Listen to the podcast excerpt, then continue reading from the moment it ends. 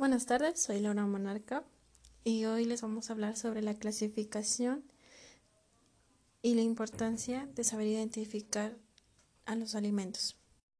Bueno, como sabemos existen los alimentos perecederos y no perecederos.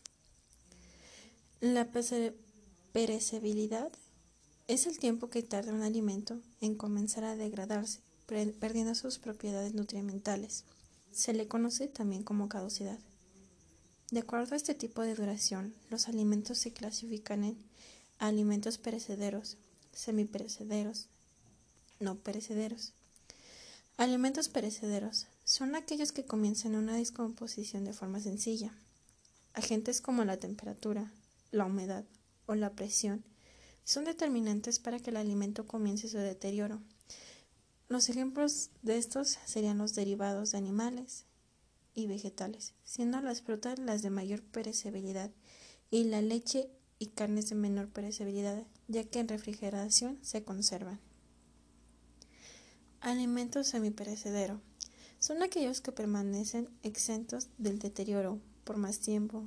Un ejemplo de ellos serían los tubérculos, las nueces, gramíneas y los alimentos enlatados.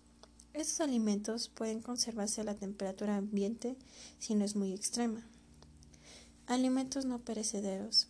No se deterioran con ninguno de los factores anteriores, sino que dependen de otros factores como la contaminación repentina, el mal manejo del mismo, accidentes y demás condiciones que no están determinadas por el mismo.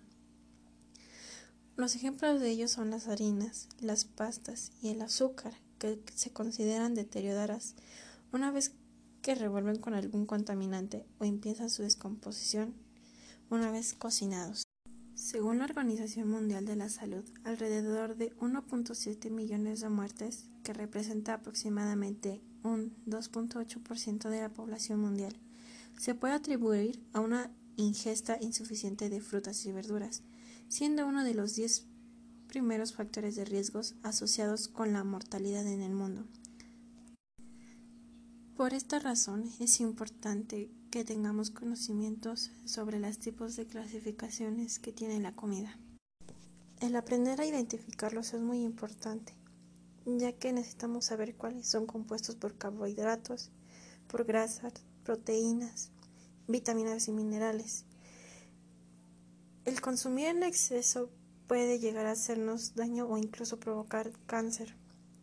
Al igual para su preparación es importante conocer cuáles son más saludables, cuáles son más factibles que nos puedan ayudar y cuáles no, ya que por eso, algunas veces por eso se llega a contribuir a la obesidad, ya que contienen muchas grasas y a veces no las sabemos controlar. Y así es como nos, nos sirve la clasificación para llevar una dieta más balanceada y que no afecte tanto a la salud. Y pues esto ha sido todo. Gracias.